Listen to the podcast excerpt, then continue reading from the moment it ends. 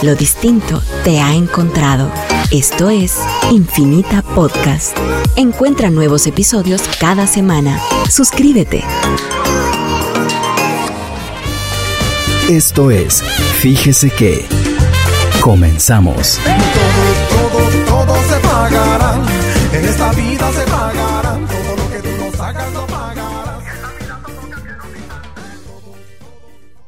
Noviembre de 2021, eh, un martes que sabe a lunes eh, debido a este eh, puente del 1 de noviembre.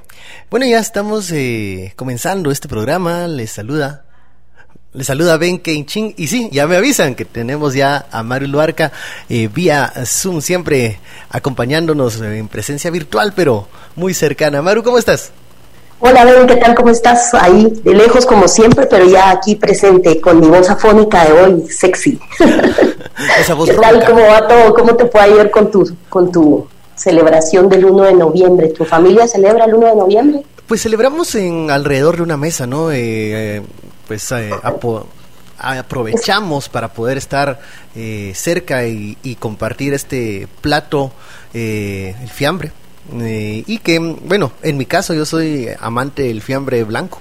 Entonces tuve Ah, la sí. oportunidad de, ajá, de ese, ese fue el que tocó ayer. Eh, entonces hoy toca el fiambre rojo, ¿verdad? Que también voy a tener el gusto de compartirlo más tarde con mi señora madre. Y eh, pasarlo en la casa. ¿Qué tal lo pasaste tú?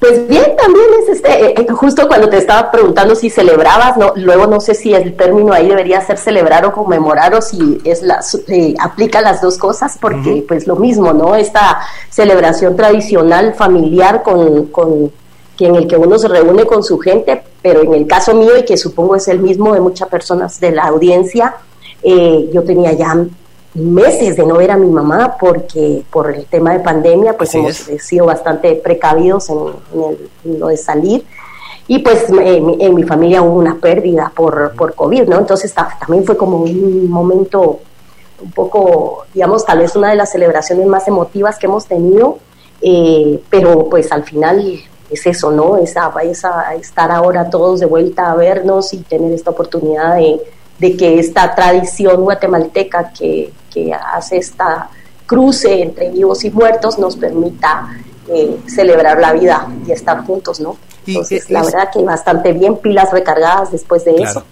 Y eso que acabas de mencionar, Maru, que, que han vivido muchos hogares guatemaltecos, eh, en mi caso también una enfermedad de, par- de mi papá, eh, que, bueno, él se vio grave, pero ya está un poco mejor, ya estable, eh, nos hace recordar también lo valioso de la vida, eh, lo, lo frágil de, de los lazos eh, que tenemos, de esta existencia, de estos momentos que vivimos, eh, y que también, eh, luego de una temporada de pandemia, no sé, son, son mucho más muchos más emotivos estos encuentros porque sabes que, que no todo está seguro, ¿no? Que no todo lo tienes por hecho, sino que hay que agradecerlo. Como bien dices, se celebra la vida, se conmemora, se recuerda a los que se han adelantado y, y se pide paz y tranquilidad para los hogares guatemaltecos, ¿no? Y qué mejor que hacerlo compartiendo una comida, que desgraciadamente no es la realidad también de muchos hogares. Así es, Eso, eso es algo de que, eso que hay, que, hablaremos hay que hoy. resaltar, ¿no? Vamos a hablar de, de ese flagelo de la desnutrición que se sigue cebando sobre muchos muchos hogares, muchas familias guatemaltecas, y qué se está haciendo al respecto y qué está pasando con las políticas públicas en torno a eh, reducir ese ese pues esa tragedia que viven que viven muchos niños y niñas sobre todo. que digamos parte de estas cosas que, que, que vuelven esto tan complicado es, es justamente estamos viendo cómo hay eh, un, porcentaje de la población que puede aún con esfuerzos ahora eh, disfrutar de un plato de fiambre con su familia y, y por otro lado amanecemos con esta noticia de, del alza en, en, en el gas propano, ya tenemos Ajá. semanas de, de alza en los combustibles, en, en la gasolina y en, en el servicio eléctrico. Y la verdad es que esta, esta, es- este flagelo, vos bien lo decís, me parece un- una palabra, un término adecuado para eso, sobre eh, un- una economía guatemalteca de clase media y clase baja que cada día es más precaria, es mucho más difícil eh, estar mantenerse a flote con eso y, y y encima de eso, eh, pues eh, la escalada con esta crisis de contenedores, de la que creo que tampoco hemos hablado suficiente y que eh, hace que muchas personas que em, emprenden, importan o tienen sus empresas no puedan tener las ventas proyectadas para fin de año, que siempre es un pico de comercio que la gente está esperando, ¿no? Entonces creo que hay muchas cosas que harán que este fin de año sea más complicado y justamente, ¿verdad? Que hablar un poco de qué está haciendo el gobierno eh, para ayudarnos a enfrentar eso y cuáles son las propuestas, porque a mí, yo no sé, ven qué pensás vos, yo no sé si hoy ya está en cabina porque tampoco lo veo, pero no, sé qué, qué, opinan, pero a mí me parece que, que es terrible que la propuesta de respuesta del ministro de Economía ante el alza del gas eh, se limite a decir que entonces hay que bajarle el IVA al cilindro del gas propano. O sea, siento que no estamos teniendo una respuesta adecuada del gobierno a, a un problema eh, que va a terminar afectando gravemente la economía, o que ya está afectando gravemente la economía de los guatemaltecos.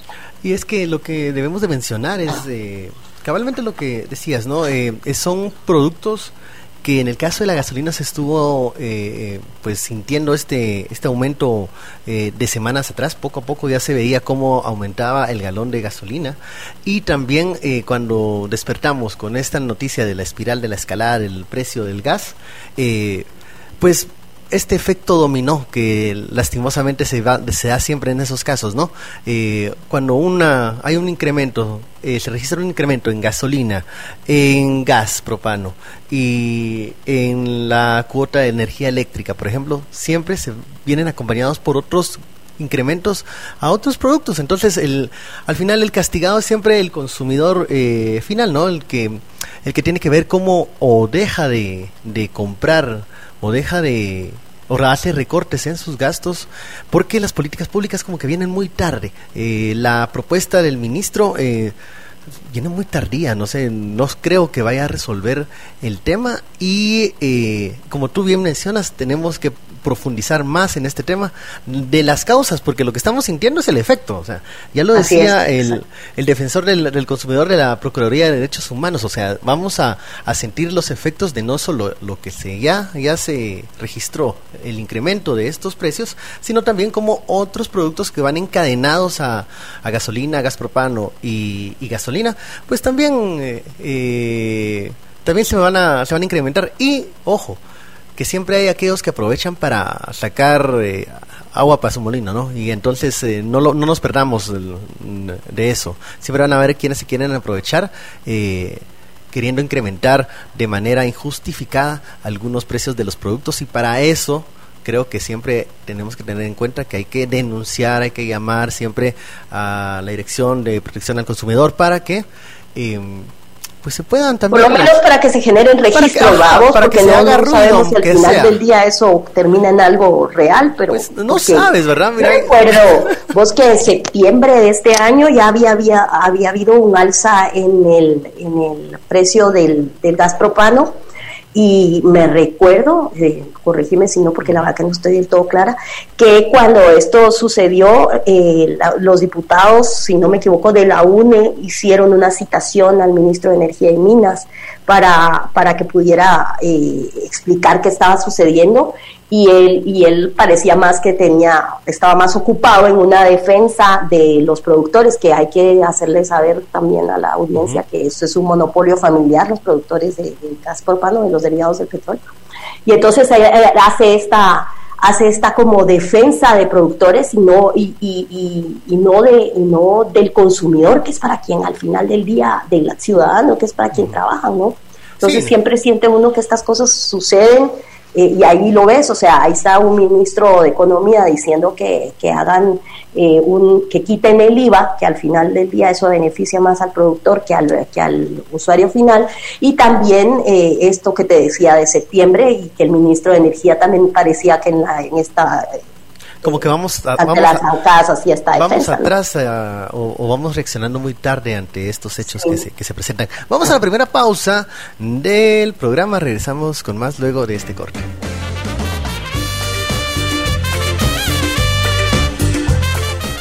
Continuamos en Fíjese que le hacemos la cordial invitación a toda la audiencia que nos sigan en nuestras cuentas oficiales en redes sociales.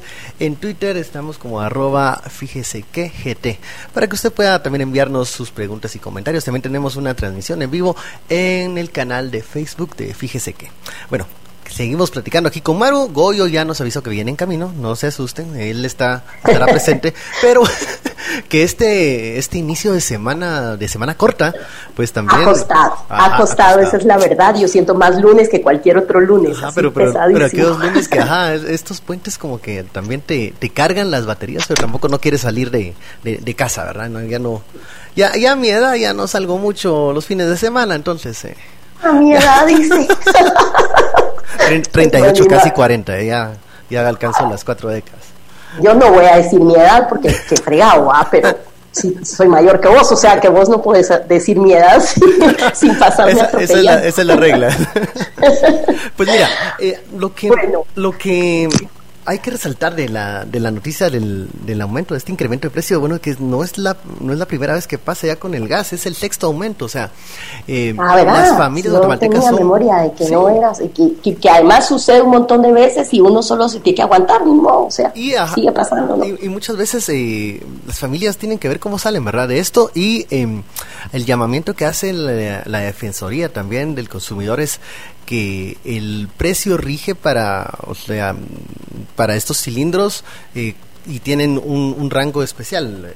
No pueden estas, eh, estos expendios de gas incrementar a, bueno, como a su antojo el, el, precio del cilindro, ¿verdad? Que esto ya es una es una práctica que en algunos espacios se da, por eso se hace la invitación para que se Pero fíjate que yo sí tengo esa duda, porque digamos ahorita hubo el incremento y si te das cuenta, eh, Cetatas lo tiene el de 35 libras en 199, si no me equivoco, y Tropigas lo tiene... Eh, unos, un, poco menos, 180 y pico. O sea, ¿quién rige esos precios? ¿Cómo deciden a qué precio van a llegar? Eh, ¿Cómo funciona esa parte? ¿Vos tenés idea?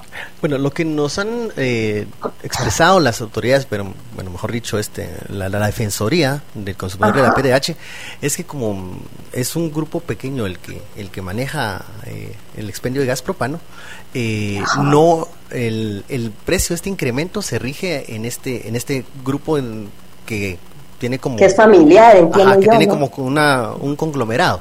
Pero los otros que también existen, que son más pequeños, los otros grupos de expendios que también eh, comercializan con el gas propano, que también existen, ellos eh, van a, por, ahí sí que por, por una reacción lógica, van a tener este incremento eh, días después, una semana después, pero es eh, inevitable que vaya a, a incrementarse el, el precio del gas. Eh, no es automáticamente en todos los expendios. Ahora, ojo, eh, lo que decía también la Defensoría era que muchas veces cuando salen a, luz estas noticias, pues eh, los expendios automáticamente comienzan, suben todo. Suben todo cuando esos cilindros no están registrados o no fueron adquiridos con el, ese incremento que, como nos han explicado algunas autoridades a muy grosso modo, que no han querido darnos más detalles, se debe a este, este problema también externo, ¿no? De, venimos de un año de pandemia, la economía mundial tampoco se ha movido de manera eh, normal, eh, el tema de los contenedores también, que tú lo mencionabas, entonces, eh, de hecho, este incremento se, se aplica a, a, este grupo mayoritario que comercializa el gas propano, pero alrededor de, lo, de este grupo mayoritario también eh, pues en los próximos días también se va a replicar este incremento. No debería ser así porque no es a ellos a los que les está afectando mm, de forma eh, ahí sí que más intensa este este este problema del gas, pero como siempre y como lo hemos repetido, serán los hogares guatemaltecos los que tendrán que hallar la solución mágica que, que, es el que el de estirar el billete de Hacienda, decía mi mamá, ¿verdad? O sea, a ver cómo le hace para para que el, que el gasto eh, alcance para más. Estamos en un inicio ya de mes de noviembre y con diciembre se vienen también más gastos eh, y, y, esto está, está de, pronóstico reservado para, para nosotros. Un, un problema muy, muy serio en un país donde entiendo yo que el 50 y, ¿qué? 59% de habitantes están eh, viviendo bajo un umbral de pobreza. Entonces yo creo que esa, esos son cifras que alarman muchísimo, porque estos incrementos sin control y sin lo que pareciera una estrategia del, gobierno para poder atajarlos y ayudar a la ciudadanía, hace que la población esté, o sea, más de la mitad de la población esté, esté pasándosela muy de cuadritos, ¿no? Ya vamos a ver ahorita eh, un poco hablar del tema de desnutrición y ahí vamos a ver que hay historias que son bastante, digamos, eh, desgarra, desgarra, ¿no? Saber que hay gente que no puede más que comer arroz. Eso es muy duro y lo, más, eh, digamos, desesperanzador para mí es que uno no ve que haya políticas claras para frenar esta, este, esta, este problema económico, ¿no? Y fíjate que eh, algo que, bueno, algo de lo que tenemos certeza, porque aunque tú decías, mira, en este expendio el incremento no se registró de la misma manera, pero pero de que se da, se da, o sea, siempre se dan, siempre se da al alza, ¿no? Estas, ojalá existieran estas noticias que va, que disminuye el precio de, del gas y todo se viniera abajo. Porque esa es la otra, ¿va? Una vez subió, siempre sigue subiendo, jamás va, para abajo, ahí si no hay. Y si se, y si se, Eso no sucede. y si se registra algún descenso, no lo, no lo vemos materializado en los, en los precios eh, cuando uno va al expendio de gas. Eh, pero otra cosa en la que no tenemos certeza de si todo el incremento del precio va a ser el mismo en los diferentes eh, lugares que, se, que comercializan el gas, es si recibimos realmente el peso exacto del gas. Ah, esa es la otra. Eso, no, eso es una, eso es una, es un salto de fe. Nosotros decimos, bueno, ha de ser el de 25, porque es el, el pachito, pero nada, pero no sabemos si, si nos llenaron de las 25 libras. Entonces, eh, esa es otra debilidad que, que tiene el consumidor, que creo que por eso se discutieron en algunos momentos la necesidad de, de reforzar un papel de una institución que vele por los derechos del consumidor. Allí hay un debate sobre cómo se debe hacer, si se debe de eh, fortalecer a la DIACO, separar a la DIACO, crear una procuraduría que algunos lo ven como qué va a pasar si creamos burocracia o estamos creando realmente un rector que nos pueda decir, muy bien, o sea, se incrementan los precios porque, digamos, es inevitable por algunas cosas eh, externas que se, que se, que se aumente, pero se están eh, garantizando los derechos del consumidor, del, de, de, quien adquiere ese producto, se le está dando la cantidad exacta de lo que está pagando, está recibiendo lo que dice la caja que es y no lo que lo que le cuentan. Esa ahí, sí como es eh, es ¿Es real el, el paquete de, de llamadas de celular que les están ofreciendo o mentira? O sea, eh, todo eso todavía nos queda a deber. Hay un debate sobre cómo hacerlo, sobre cuál es la mejor vía, de qué manera se puede eh, pues vigilar y velar estos derechos, pero pero bueno, mientras tanto, los, los, los costos y los precios y las cantidades, esas, sí son certezas. O sea, sí, esas sí tenemos que pagar si queremos obtener esos, esos productos. Yo, yo creo que, digamos, quería hacer esta parte como comentario justo a esas certezas que tenemos, ¿no? O sea, sí tenemos la certeza de lo que tenemos que pagar como consumidores pero también la parte también me parece a mí que, que, nos debemos cuestionar y, que, y, sacar de esa normalización es esta certeza que también tenemos como consumidores de que nos están baboseando, ¿verdad? De que en algún punto nos están viendo la cara de bobos, porque, digamos, a, mí, y, te lo quería contar ahorita que estabas tú contando este tema de lo del peso del gas, a mí, eh, yo soy publicista y dentro de las cosas que me ha tocado llevar ha, ha sido marcas de gas, ¿no?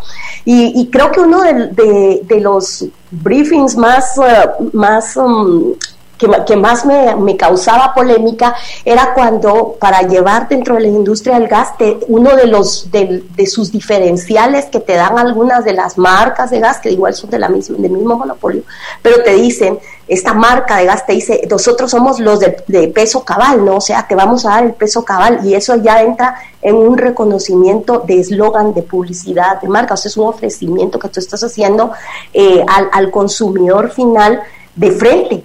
Y, y, para mí era cuestionable, yo pensaba como, como, como el peso cabal, o sea, el peso cabal lo tienen que dar todos, o sea, no es, eso no es un diferencial de marca, eso no es algo que, debería de ser explotable, porque eso es que yo como consumidor asumo que está bien que no me lo den cabal y que entonces yo hago una elección de marca para elegir a un consumidor que sí, me, a un productor que me lo dé cabal. Entonces, es, da, da entre enojo y risa y no sé, o sea, como frustración saber que somos consumidores que también estamos dispuestos a entrar en ese juego, ¿no? Y que, creo no- que había- que permitimos que eso no lo vendan así. A ver, pero ¿no? creo que había una marca de azúcar que se llamaba Justo Cabal, que también, o sea.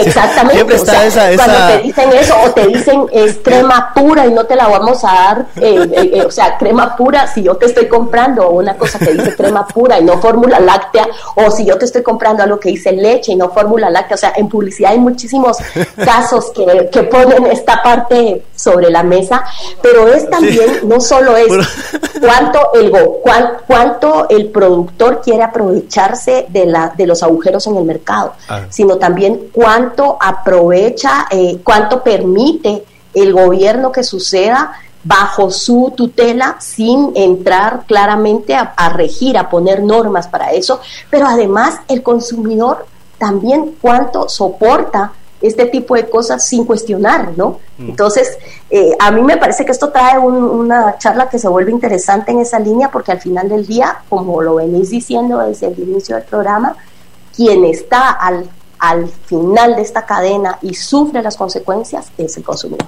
Así es, bueno, es momento de ponerse serio porque ya está con nosotros Goyo Saavedra. Goyo, ¿qué tal? ¿Cómo estás? Hola, Hablamos todo bien, todo bien. No sé si me escuchan. Eh. Pues estaban hablando de leyes antes, creo. Pues eso suena, suena como ese tema de Sí, pero abogados. sin de, o sea, que ahora ya voy la- pu- de publicidad. chachadas Aquí publicitarias. de todólogos como siempre. ¿Qué tal, Goyo? ¿Cómo estás? No, todo bien, todo bien, ¿no? Disfrutando el, el, el, el, fin de semana largo. No, la verdad sí fue un descanso gratificante tener tres días. Lo pasé en familia porque vino mi hermano que, está, que vive fuera y, y tuvimos ahí oportunidad de compartir eh, también en la degustación del fiambre, que, que somos fanáticos en la, en, la, en la casa, o sea, sí nos gusta. Entonces compartimos ahí. Son de, de estar comiendo tres días. ¿no? Yo particu- mi- bueno, no, to- no todos, ahí no puedo uniformar, hay algunos que solo quieren comer un día y los demás así. Yo sí me... Llegas al tercero. Sí, llego al tercer o cuarto. Decime si desayunaste fiambre y yo te digo si sos team fiambre o no. Yo sí probé un poquito del desayuno, no todo, no todo, pero pero sí sí había un pe- había un platito pequeño de fiambre blanco y me lo comí. Ok, ha sido una degustación. Toca, sí, No, a mí me tocará el almuerzo. nada más. Ya seguimos eh, conversando, pero tenemos que ir a la pausa. Volvemos luego de este corte con más en Fíjese que.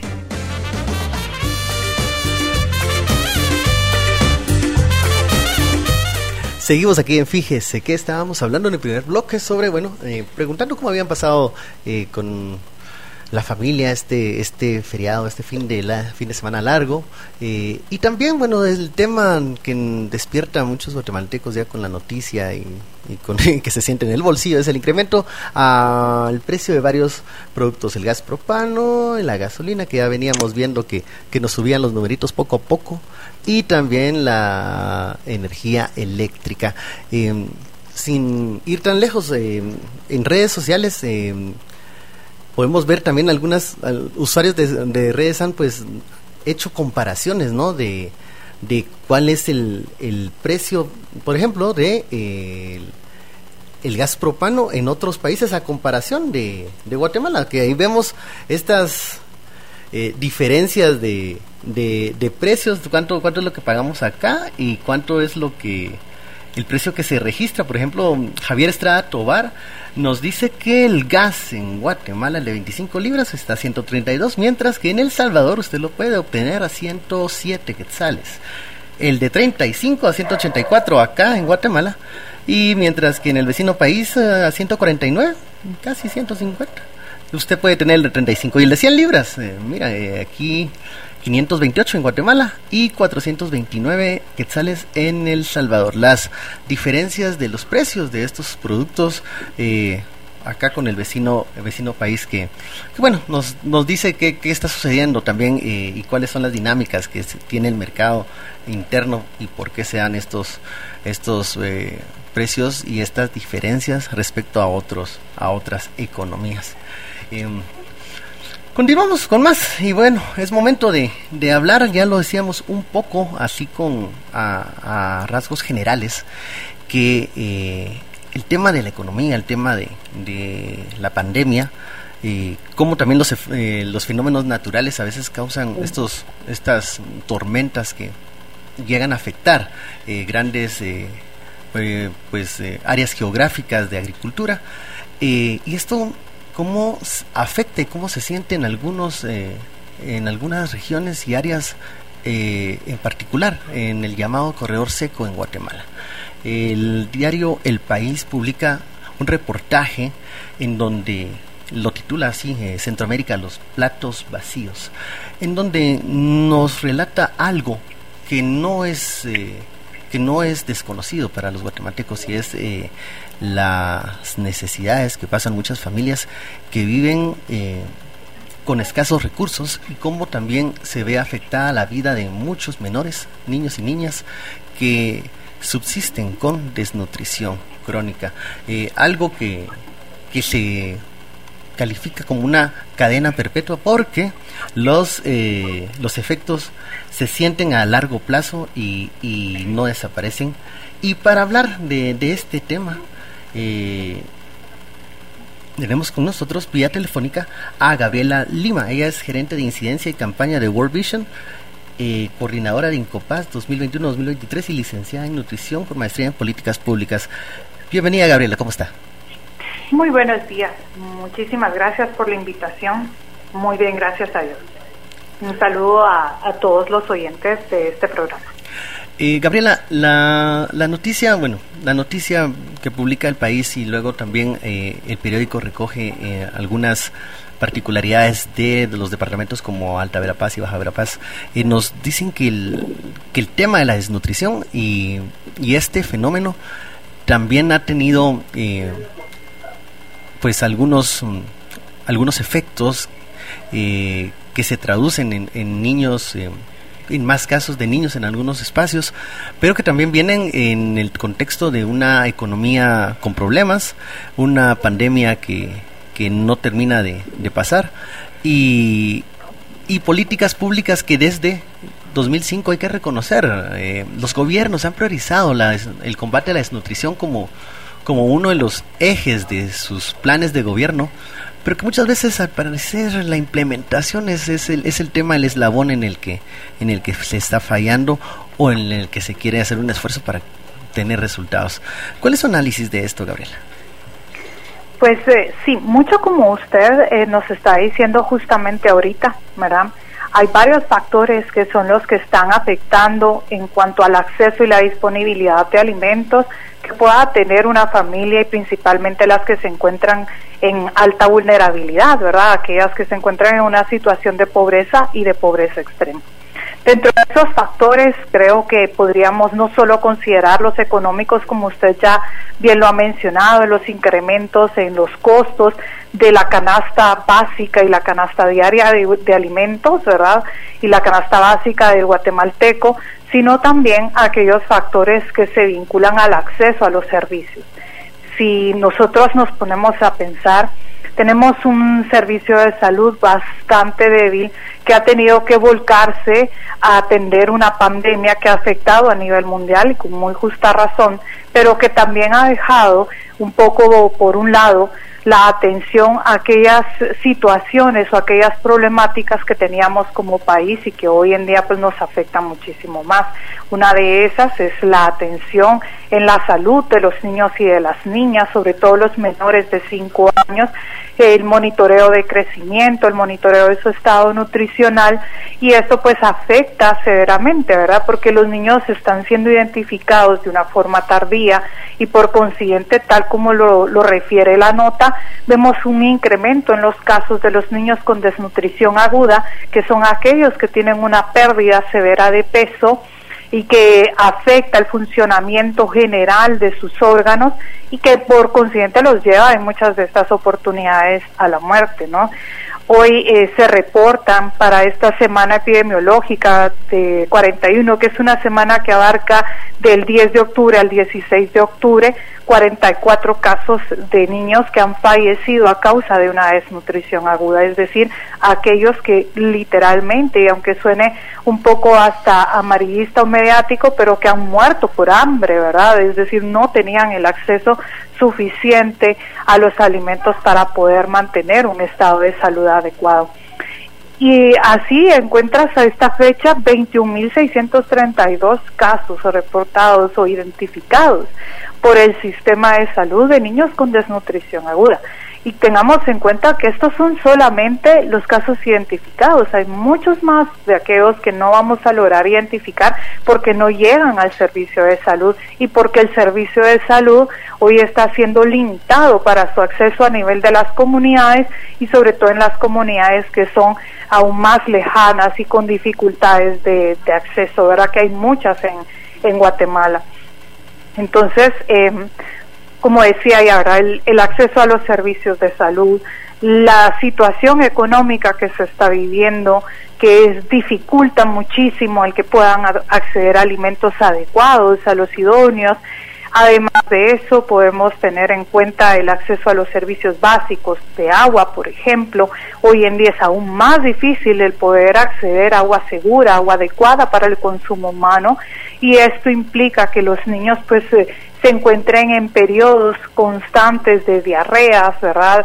Y de otro tipo de enfermedades que agudiza o, o hace más crítica su situación, su estado de salud. Eh, podríamos considerar también eh, otro tipo de aspectos como los, eh, los climáticos, no solamente el tema de las de las inundaciones o de las tormentas, como lo referían, sino tuvimos un año sumamente seco, ¿verdad? Y esto impide el desarrollo adecuado de muchos de los productos que se siembran dentro del hogar.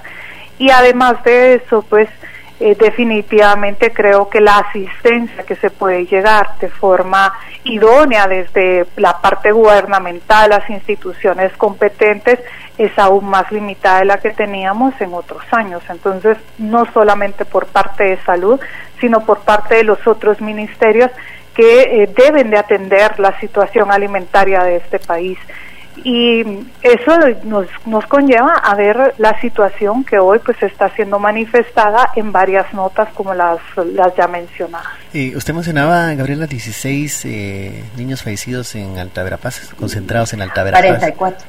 44. 44 de los fallecidos en total en, en el país, 16 casos son en Alta Verapaz, ¿verdad? Que es el más alto de todos. Cuatro en Panzos, en el municipio de Panzos, en Alta Verapaz. Eh, y entonces la inversión de gobierno por dónde va? ¿Cómo es, cómo se está cómo está esta inversión de gobierno? ¿Cómo están los presupuestos para, para poder luchar contra no solo contra la desnutrición, sino también con en esta inversión a centros de salud para enfermedades tan ustedes hasta se escucha tan sencillo como una diarrea, pero es la causa de fallecimiento de muchos de estos niños que están en un estado muy muy vulnerable. Sí, eh, nosotros lo que hemos monitoreado muy eh, respecto al presupuesto, digamos, el presupuesto nacional eh, se, o la inversión nacional en seguridad alimentaria y nutricional implica a varios ministerios, ¿verdad? Ministerio de Salud, de Educación, de Agricultura y así muchos más, son en realidad 17 instituciones las que están vinculadas en el sistema de seguridad alimentaria y nutricional.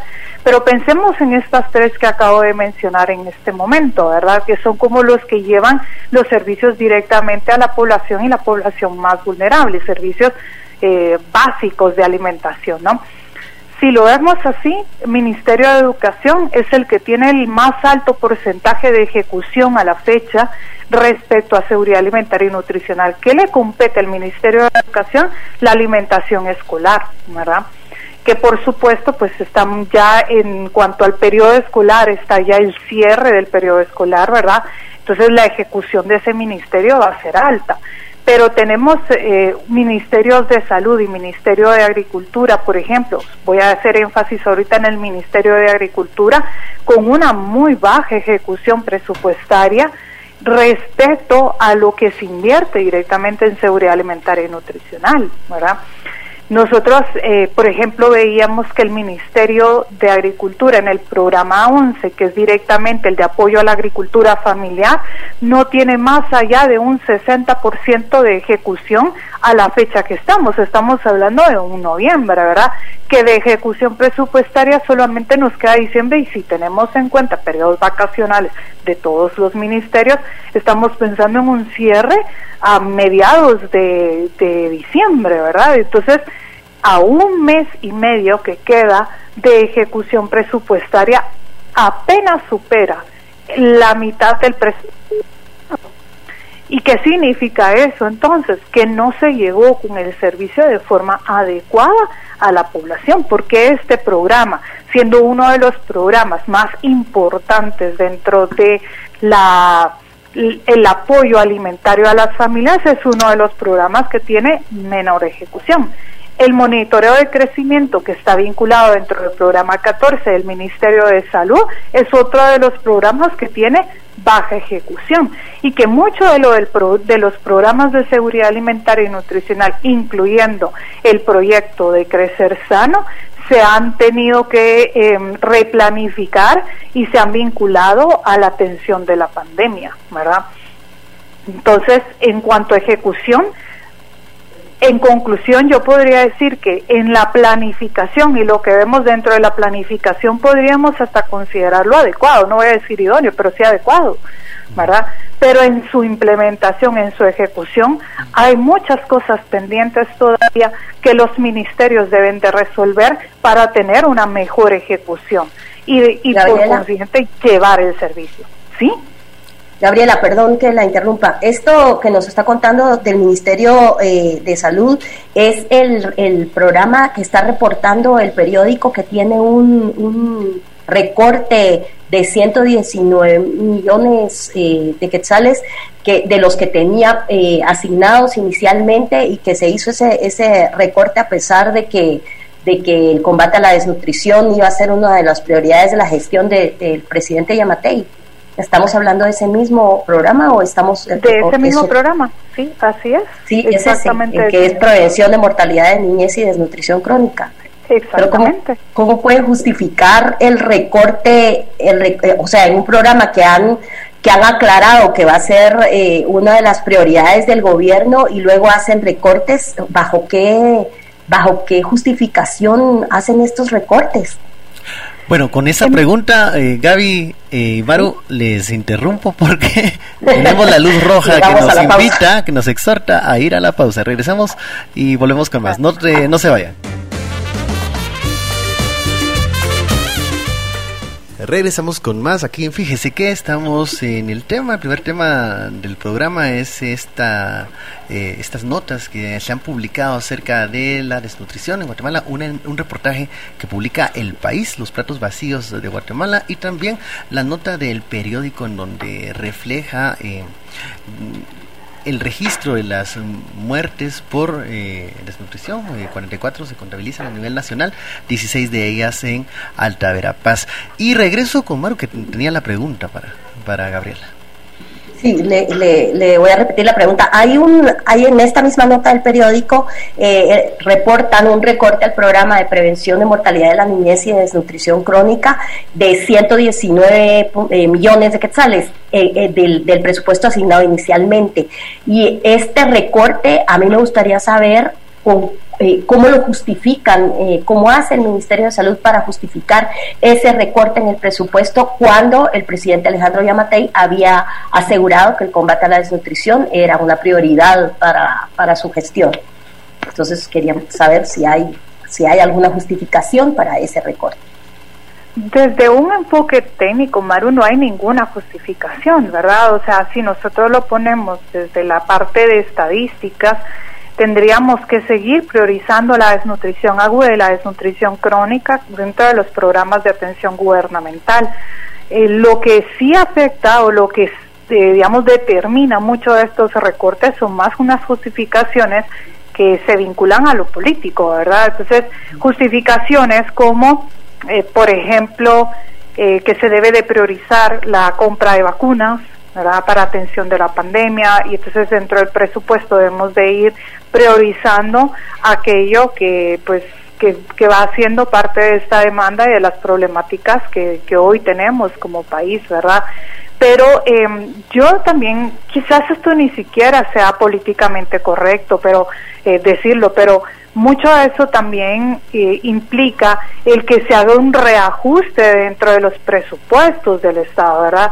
Y lo que nosotros sí hemos visto eh, desde la parte de, los ministerios es que hay muy poca, em, digamos, eh, como no sé si capacidad o voluntad de hacer esos reajustes dentro de los mismos programas, ya sea creando las, las nuevas fuentes financieras, los nuevos programas, para adecuarlos a la nueva realidad que tenemos como país, donde la desnutrición sea una de esas prioridades reales, no solo políticas, sino reales de atención.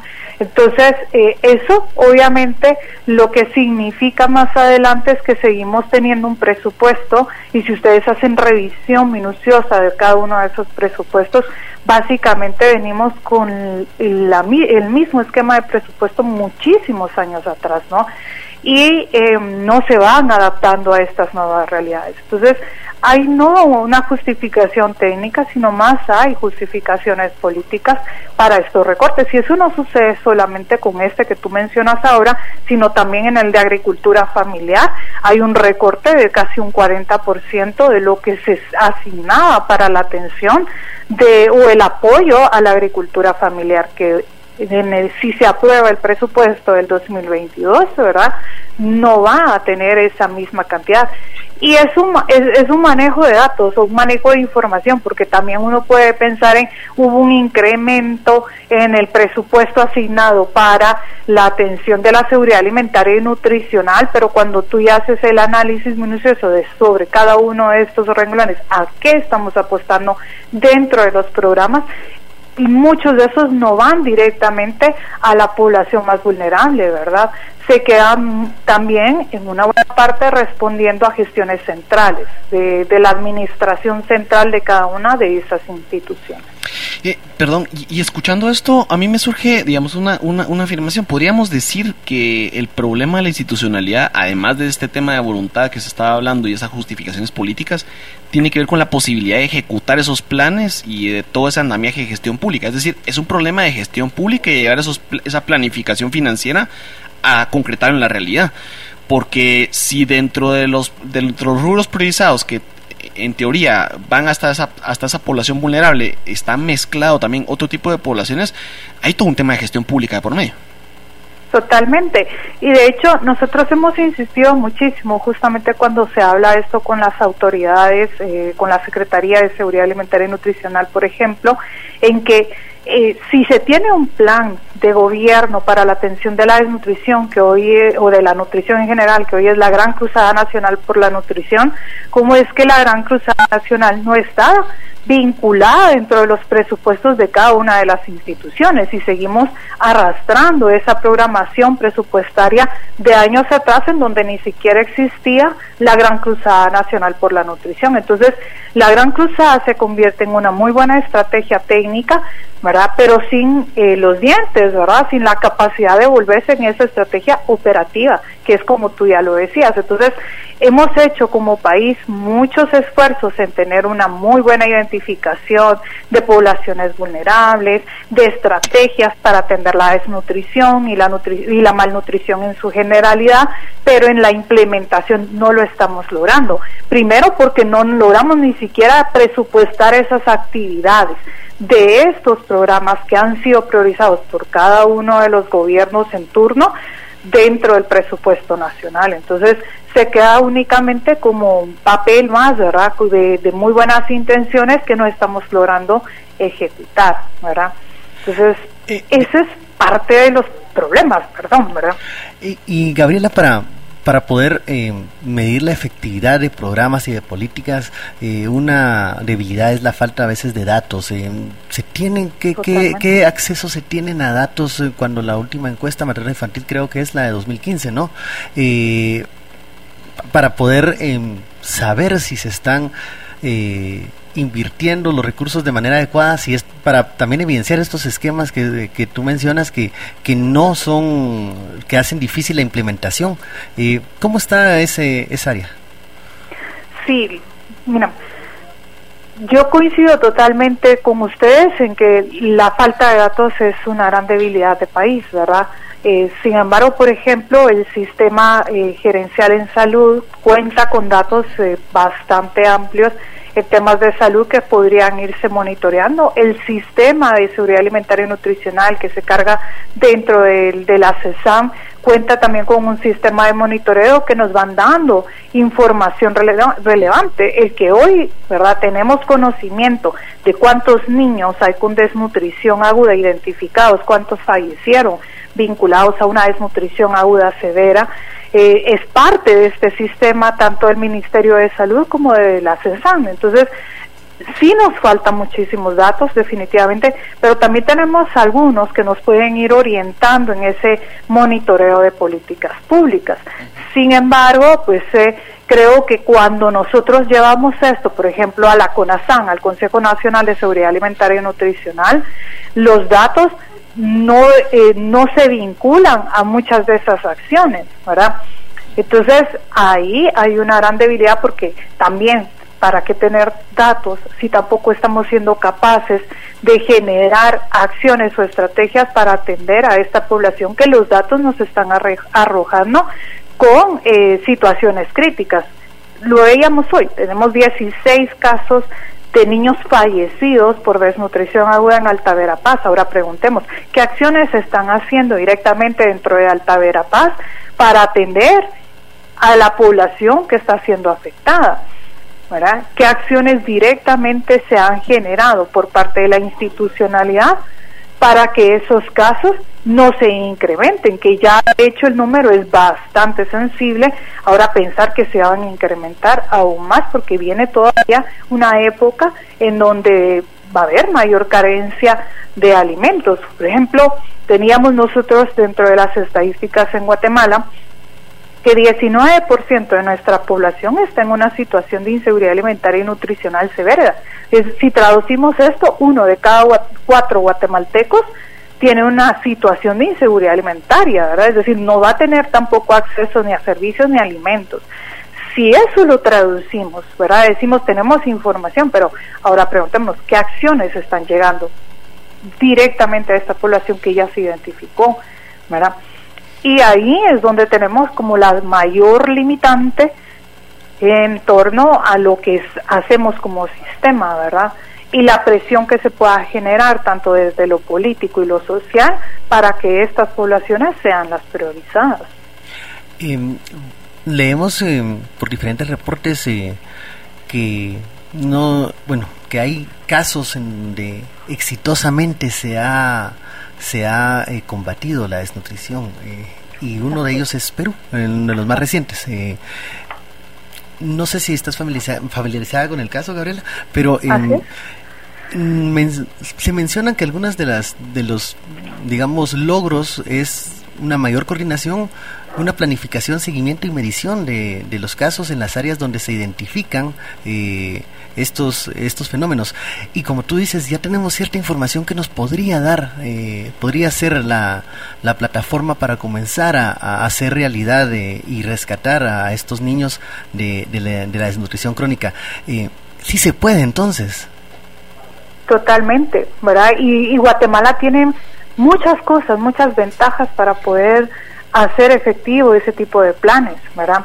Lo que te decía, tenemos un sistema, tenemos una ley que ampara el sistema, tenemos, eh, digamos, eh, el Consejo liderado desde el más alto nivel político, desde el vicepresidente, donde participan los ministros. Contamos con una inversión, digamos, clasificada en seguridad alimentaria y nutricional, que lo que no hemos hecho es hacerla mm, operativa. ¿verdad? Pero con todo esto tenemos grandes ventajas. ¿Qué nos hace falta? La coordinación, definitivamente. Nosotros lo decíamos en distintas conasanes, decimos, no se ve la coordinación interinstitucional. Cada uno de los ministerios va a dar un informe sobre las acciones que realiza en torno a la seguridad alimentaria pero hay muchas de esas que necesitan estar vinculadas y no la tenemos. No tenemos un registro de beneficiarios. Entonces tú no sabes si, por ejemplo, eh, esta persona está recibiendo X, Y y Z programas para atender y reducir la desnutrición, que deben de ser programas integrales. Entonces yo no puedo pensar en solo le voy a llevar a este eh, asistencia alimentaria y al otro le voy a poner el programa de agricultura, un huerto, por decir, un huerto familiar tienen que ser complementarios porque de eso se tratan las estrategias de seguridad alimentaria y nutricional, que hoy no lo tenemos así, hoy tenemos todo, como disperso, ¿verdad? Entonces solamente el ministerio reporta tantos números de beneficiarios, el otro ministerio reporta también el número de beneficiarios, pero no sabe si son exactamente el mismo beneficiario que realmente está teniendo una asistencia integral. Entonces la coordinación es una de las grandes debilidades y eso nos implica también como país, ¿verdad? El que se duplican acciones y se dispersan los recursos que tenemos. No solo tenemos recursos limitados, sino a veces están hasta dispersos y no tenemos esa capacidad de monitorearlo por cada uno de los beneficiarios, ¿verdad?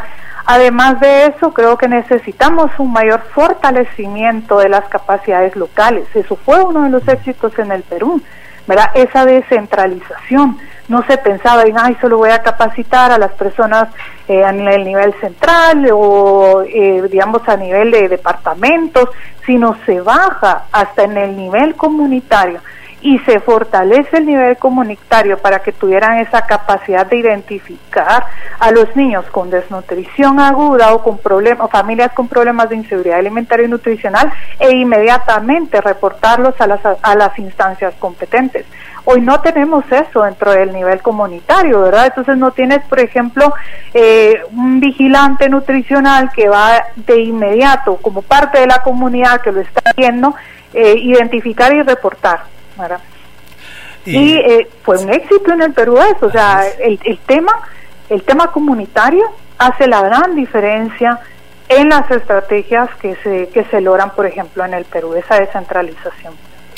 Y vemos que ese ejemplo pues nos anima a que las cosas sí se pueden hacer, pero que también hay que hacer algunas algunas modificaciones y algunos eh, algunas rectificaciones en cuanto a eso de no eh, duplicar funciones y no pues eh, malgastar lo poco que se tiene en recursos.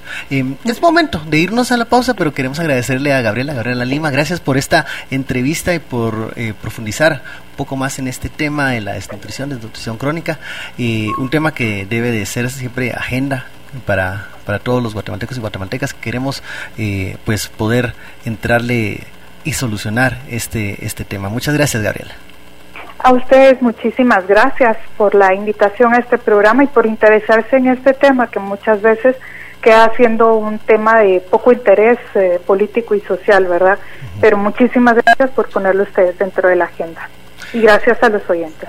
Gracias, Gabriela. Vamos al corte y regresamos con un tema político. Vamos a hacer un, vamos a hacer un giro, pero volvemos con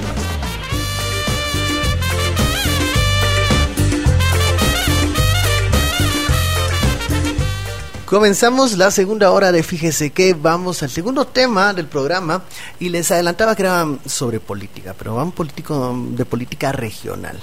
Y es que bueno, hace eh, unos días el Faro publicó una nota, un reportaje que nos eh, cuenta de la creación del Partido Nuevas Ideas, sí, Partido Nuevas Ideas aquí en Guatemala y de qué va esto que, que estamos viendo, eh, una expansión del partido oficial eh, de El Salvador, allá liderado por el presidente Nayib Bukele, o qué ocurre? ¿O es, o le están robando el nombre, Goyo? ¿Qué estará pasando en eso? Que ven, ven que la gestión de Bukele pues goza de popularidad y aquí quieren copiar el marketing. ¿Qué estaría pasando?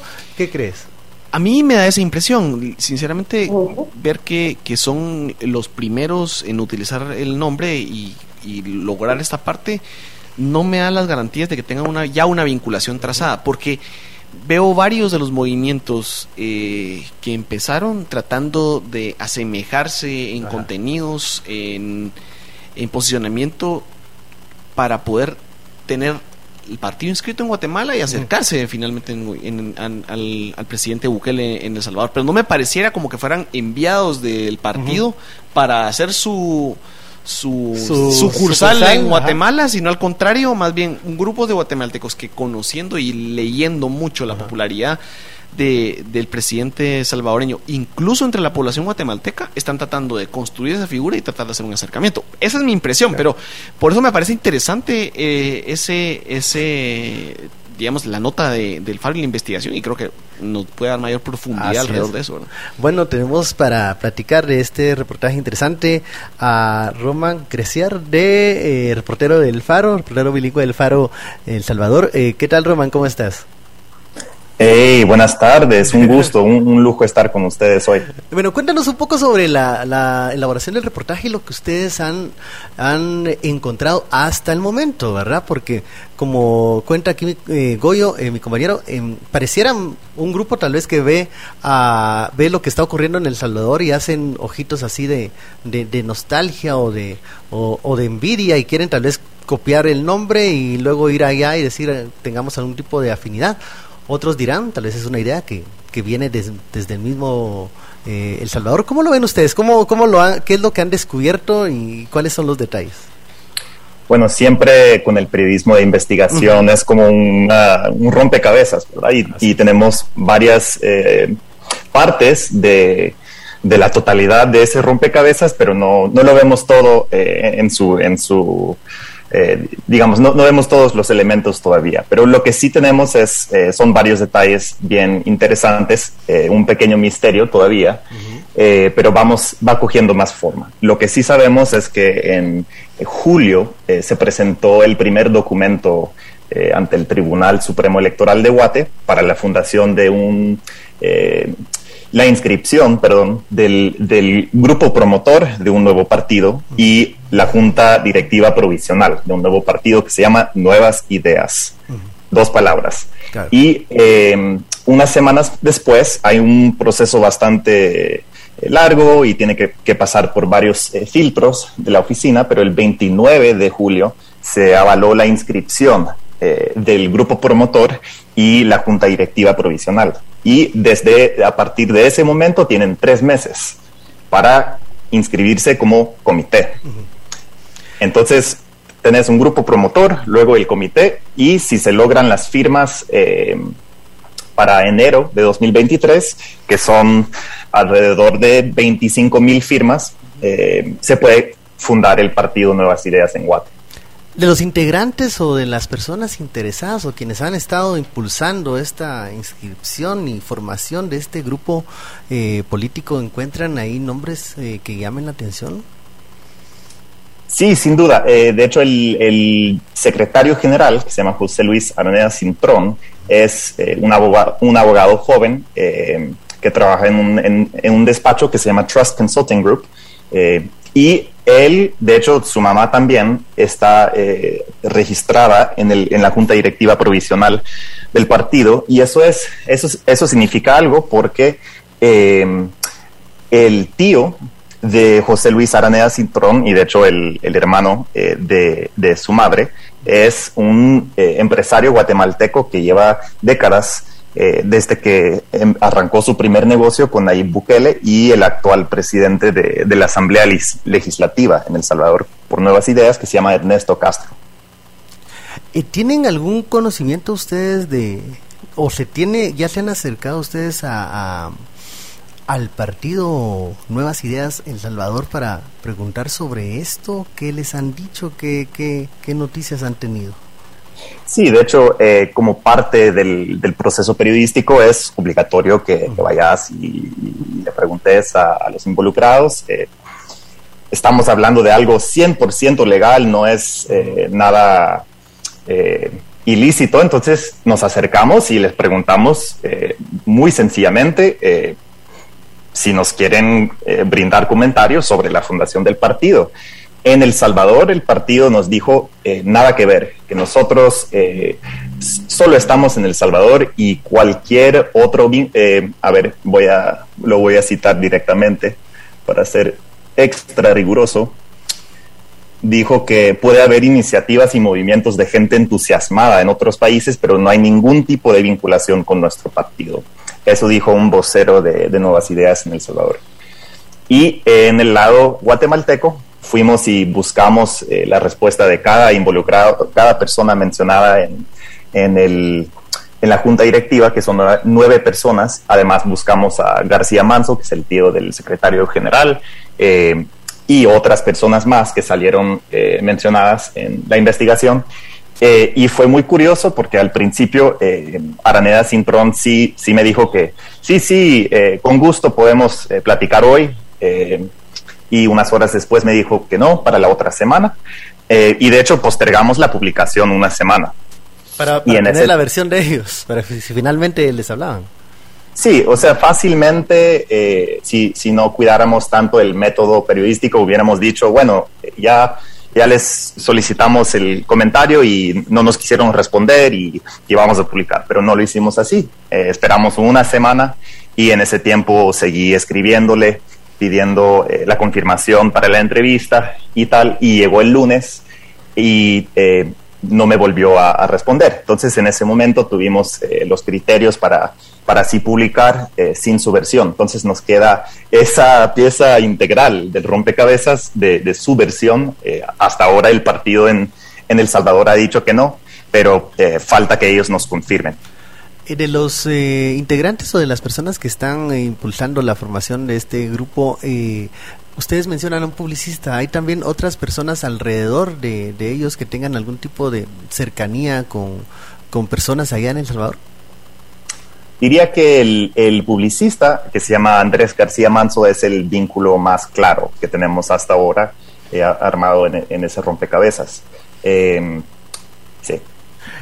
Des- dentro del, tra- del trabajo que ustedes hacen, eh, también se habla de, de que hay, hay mucho marketing, hay gente que está especializada en campañas políticas, incluso también en estas cuestiones de los monitoreos de redes sociales. O sea, son, es un grupo de personas que eh, están muy pendientes del... eh, de lo que se produce en redes sociales y hay que reconocer que el presidente Nayib Bukele ha hecho de las redes sociales un, despacho presidencial, tu despacho presidencial, mejor dicho. Entonces, eh, ¿crees que hay mucha relación de, de que ven el trabajo del presidente Bukele y por que ven eso, ese trabajo en redes sociales les llama la atención, les parece interesante poder replicar eso? Bueno, sin duda yo creo que el, el mercadeo, eh, el marketing político es eh, bien clave en esta historia. Eh, es un- una burbuja bastante eh, pequeña en Centroamérica. Eh, de hecho, pongamos un ejemplo. Eh, García Manso, que es el publicista tío del secretario general, eh, fundó una empresa hace más de una década, en el 2006, si no mal recuerdo, eh, que se llama Latin Interactive. Y este grupo, eh, desde su fundación, manejó campañas políticas de toda índole ideológica, desde Rodrigo Ávila en El Salvador con el partido Arena, cuando fue presidenciable, hasta eh, la reelección de Daniel Ortega y eh, los expresidentes Colón y eh, Pérez Molina en Guatemala. Y además, como mencionaron, sí, eh, de hecho salió un perfil publicitario de la empresa en, en- en- en prensa libre en el 2015, en el que dijeron que también manejan NetCenter, que son, eh, digamos, salas de computadoras donde se promueve a través de algoritmos o, bots o, u otros métodos eh, agendas políticas o, u otros servicios de sus clientes. De, a este, bueno, me llama la atención el hecho que, como tú bien lo dices, esto no es algo que sea ilegal, pero es algo que llama la atención que nos manda o nos refiere a este espacio en donde las campañas políticas ya no se están discutiendo en eh, tarimas o en debates, sino muchas veces en estas salas digitales y mucho de lo que se dice y se comparte no tiene que ver con lo que está pasando en la realidad, sino con lo que es el trending del momento. Entonces nos llama mucho la atención que se quiera seguir esa línea, ¿no? Sí, yo estoy muy de acuerdo, yo creo que lo has dicho muy bien.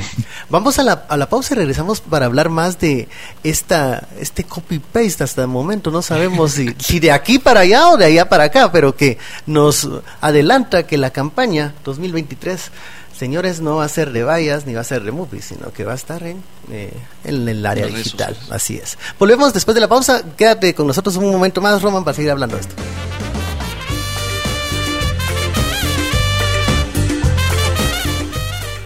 Continuamos en Fíjese que, y ahora quiero, bueno, yo, ahí, ahí sí le voy a hacer una pregunta a, a Maru, pero bueno, estamos en compañía de Roman Gracier, él es del Faro, reportero del Faro, nos está contando cómo elaboraron esta nota de, de la eh, formación del partido Nuevas Ideas acá en Guatemala, similar el nombre eh, al partido oficial allá en El Salvador. Pero quiero preguntarle a Maru, Maru Larca está con nosotros, eh, con tu eh, expertise de, de, de marketing, Maru.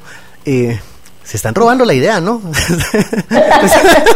O sea, Mira, la verdad es que yo lo que creo es que están entrándole con fe a, a una idea que, que, que si yo lo tengo que ver de, desde, digamos, una medición de mercado, solo tengo que entrar a las redes sociales para ver la aceptación que Bukele tiene dentro del el, guatemalteco de clase media con acceso a redes, ¿no? O sea, ellos, eh, hay una percepción de que el gobierno de Bukele ha sido eficiente y esa percepción viene dada por el manejo de los procesos de vacunación que Bukele lo ha hecho de una forma en que la, las vacunas están llegando a su población, ¿no? Y sus sistemas de salud, de alguna manera, han respondido de mejor forma que cuando hacemos el comparativo contra el nuestro. De hecho, una de las cosas que me llama mucho la atención es que el publicista mencionado en el artículo del Faro eh, justamente ha sido uno de los que más crítico ha sido de, de Yamatei y yo recuerdo muy bien ese tuit en el que le increpa sin ningún reparo, así, comparación sillas plásticas de Guatemala contra el hospital bien montado de, de atención COVID que tiene Bukele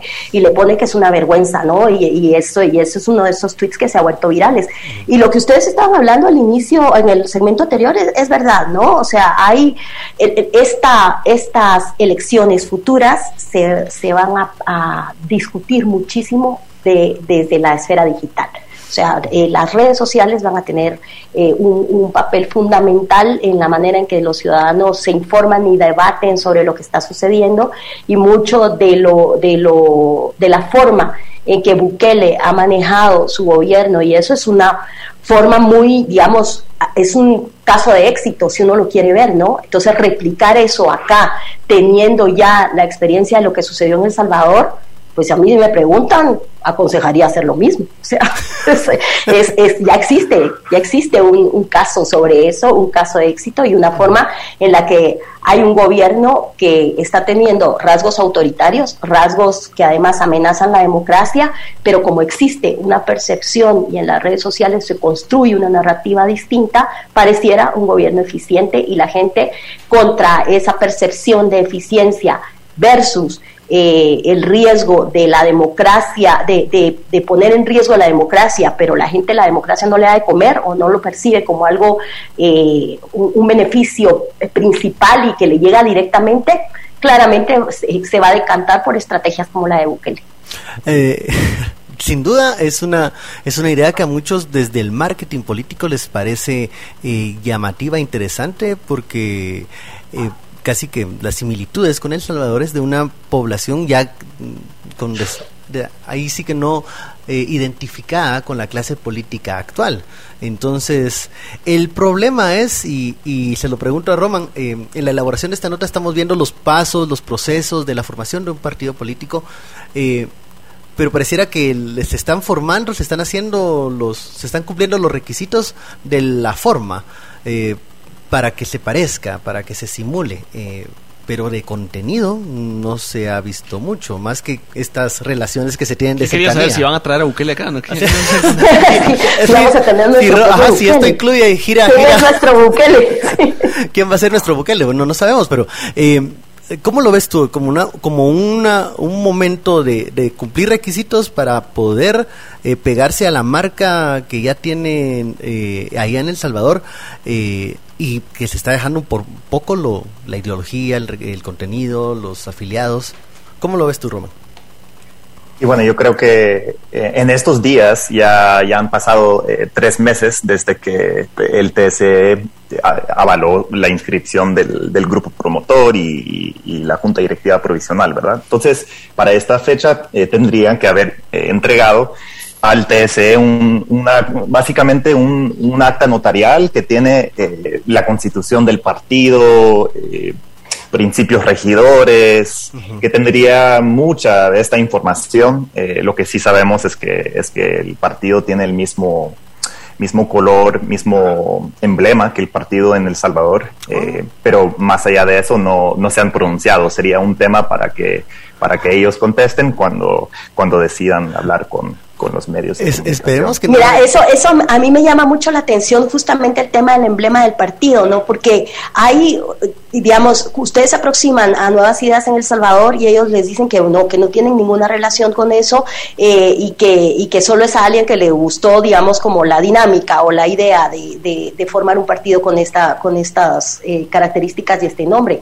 Pero es otra cosa y esto ya lo pregunto yo desde, digamos, si a mí a nivel de marcas me preguntan y me dicen que hay alguien que está tratando de registrar un, nombre igual y una imagen eh, igual o muy similar a la que yo estoy utilizando en otro lado, yo no voy a, permitir que eso suceda porque eso es un- una violación, digamos, a, tus, a tus activos de marca.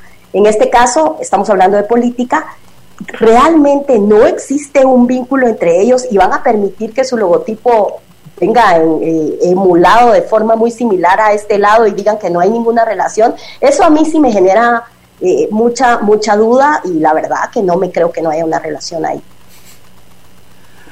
¿Cómo, cómo, cómo ves eso, Román? O sea,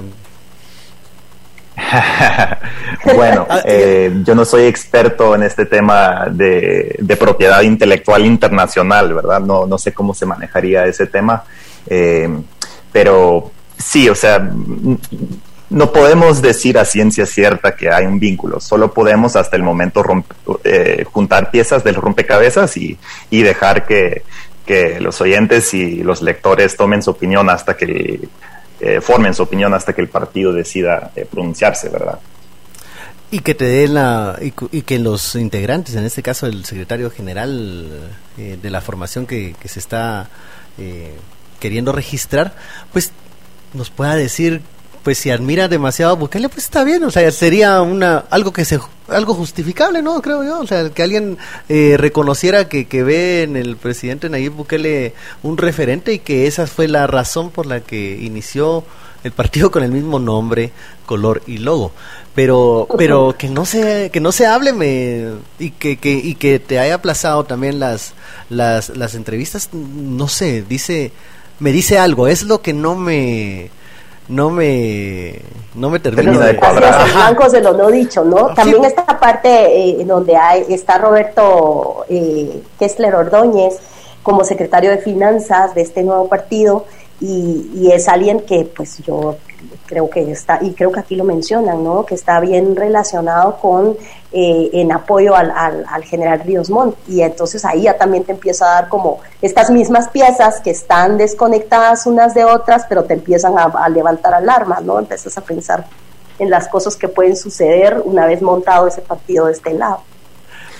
Conociendo la naturaleza uh, un poco de, del presidente Nayib Bukele eh, y de su entorno, que muchas veces son quienes influencian mucho o, hacen que los egos presidenciales crezcan de manera desorbitante. eh, ¿Crees que, Roman, que si llegan con un partido ya aprobado eh, y con una idea ya más ah, formada, eh, el presidente Bukele podría en algún momento no, mm, pues tal vez no apoyar, pero tampoco entorpecer los los los eh, planes de una marca gemela en, en Guatemala de nuevas ideas. Eh, ¿Sería fácil de convencerlo a él? De convencerlo a que, a que lo acepte a bajo que su... lo ajá, que no a que no salga públicamente a rechazar la creación de un partido con mismo logo, mismo color y mismo nombre o, o apoyarlo en dado caso, ¿verdad?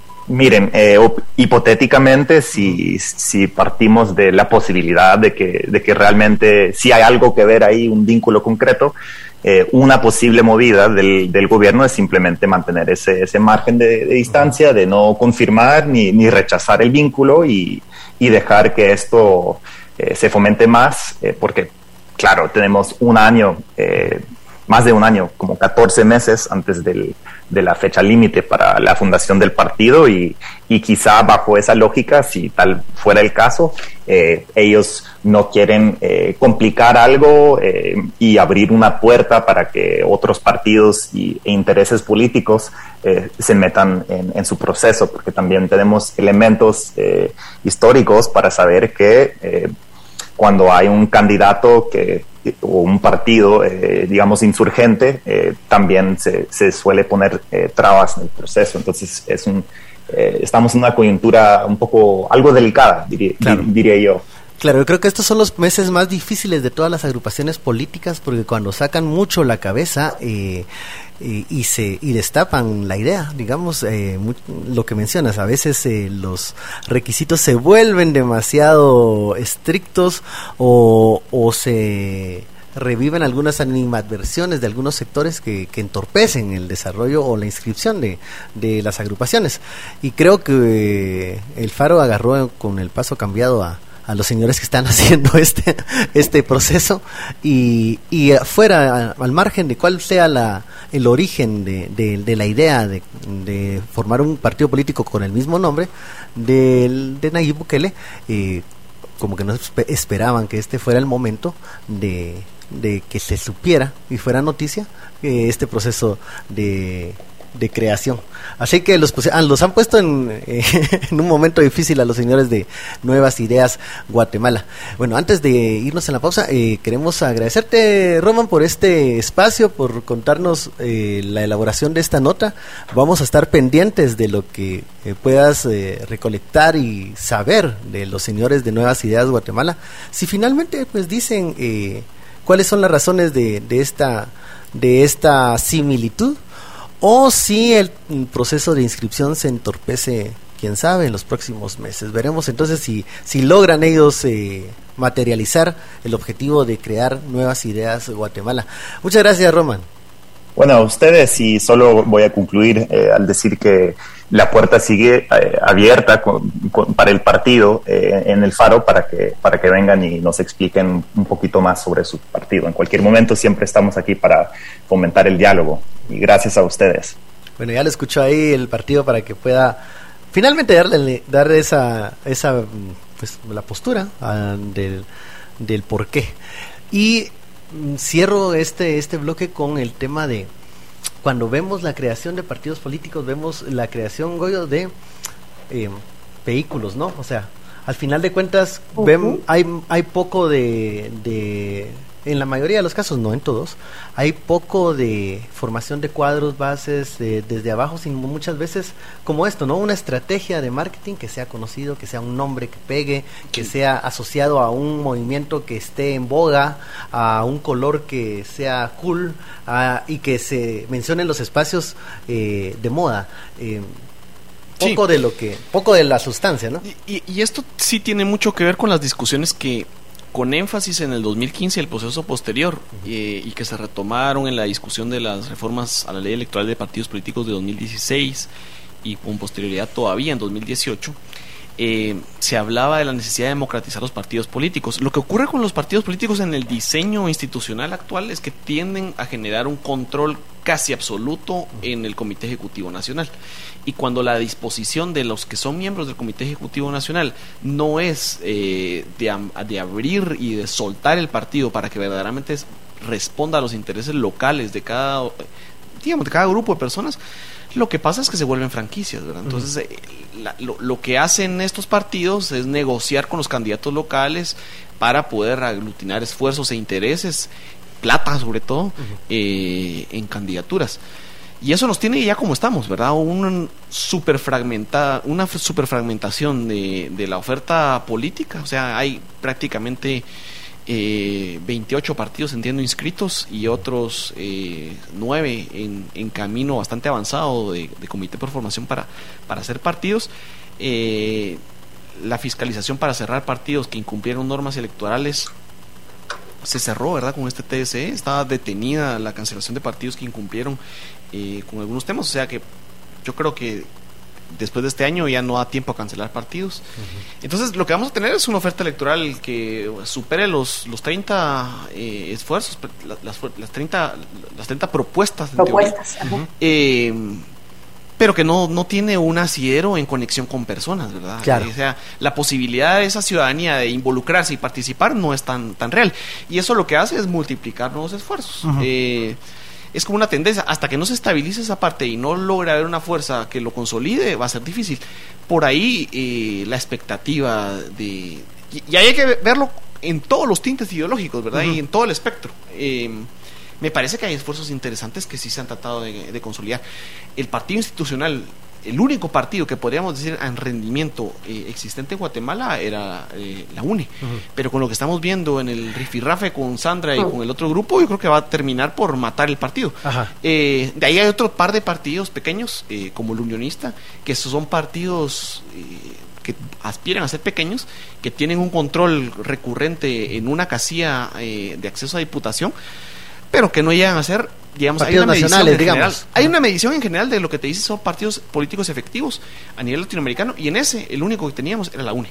Bueno, vamos a la pausa, creo que hay que discutir un poquito de esto, este rendimiento de los partidos políticos y por qué es tan llamativa la idea de estar copiando ideas, logos y colores de otros lugares eh, y poco del, de estar formando eh, bases y bueno, y contenido de, estas agrupaciones, que debería ser una de las principales causas de por qué existen. Vamos al corte, volvemos. Continuamos ahí, se me estoy un poco ronco. Eh, continuamos y fíjese que me, has contagiado eh, esa a distancia. a distancia. bueno, y buen provecho a, todos a todos aquellos que ya están almorzando y gracias por continuar acá en sintonía de Fíjese que. Vamos a hablar del eh, tema del tercer bloque, es algo que está en, bueno, en en evolución y en desarrollo en este momento. Eh, estamos hablando de la cumbre de jefes de Estado. Estos, estas reuniones que tienen nombres larguísimos, ¿no? Pero que, que mencionémoslas y le digámosle la cumbre climática. Eh, jefes de Estado y presidentes se reúnen en Escocia, en Glasgow, eh, específicamente para discutir qué medidas tomar en torno a la problemática del cambio climático. Eh, para encontrar soluciones eh, viables para eh, que tratar de, de pues aminorar estos efectos que están se, sienten en diferentes partes del mundo y em, comprometerse a una hoja de ruta en donde le den un respiro al planeta. Se escucha bonito en el en la en la implementación difícil porque esto requiere también compromisos, de voluntad y, es, y tiene un costo, ¿no? Entonces, hablemos primero de, este costo eh, para, la, para el planeta. O sea, algunos hablan de esta es la última oportunidad para, para eh, detener estas, estas eh, repercusiones que se tienen en, del cambio climático, el, efecto invernadero. Y para eso, para hablar de, este tema, de las expectativas que se tienen de la cumbre climática, nos acompaña eh, vía telefónica Raúl Más, él es director del Instituto de Investigación y Proyección sobre Ambiente Natural y Sociedad de la Universidad Rafael Andívar. ¿Qué tal Raúl? ¿Cómo está? Igual para toda tu audiencia. Buenas tardes. Eh, Raúl, eh, ya inicia del 1 al 12 de noviembre esta, esta cumbre climática en donde pues lo que hemos escuchado han sido no solo eh, advertencias, llamados a, la acción de parte de muchos activistas, científicos, expertos, eh, que piden acuerdos para darle, darle una oportunidad al planeta y reducir estas emisiones. Eh, pero, ¿cuáles son las expectativas que se tienen de, de, este tipo de reuniones políticas en donde las hay buenas intenciones, pero pero que muchas veces eh, no se traducen en acciones. Bien, quizás eh, iniciar indicando que en este momento hay una evidente, una abrumadora evidencia científica en términos de que el planeta está cambiando su temperatura. Eh, eso obliga a pensar justamente en qué, vamos a hacer para, para enfrentar este nuevo contexto ambiental. Y esta, esta reunión que, que inició esta semana, pues es parte de las reuniones que creo que esta es la número 26, que anualmente se han venido desarrollando para que los países, para que los gobiernos del mundo, eh, pues empiecen a tomar decisiones estratégicas en torno a la manera en que como colectivo debemos enfrentar esta situación, una, una situación que, que genera mucha incertidumbre porque eh, se sabe muy poco de los impactos integrales que pueda tener el calentamiento global en términos de lo ambiental propiamente dicho, de lo sociocultural, lo económico productivo y lo político institucional.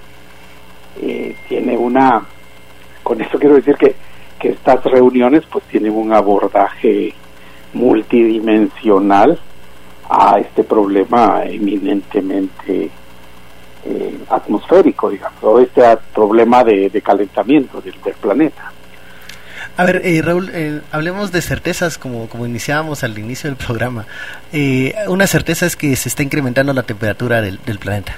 Eso es, eso es indudable. Tiene efectos a diferente escala y a diferente magnitud en cada parte del mundo donde se le analiza. Y cuando los países se reúnen para analizar esa certeza, aquí comienzan las diferentes eh, propuestas eh, o incluso las objeciones, ¿no? Eh, ¿Quién tiene que hacer esto? ¿Quién tiene que hacer lo otro? ¿Dónde se van a ver las áreas afectadas? ¿Quién va a poner el dinero?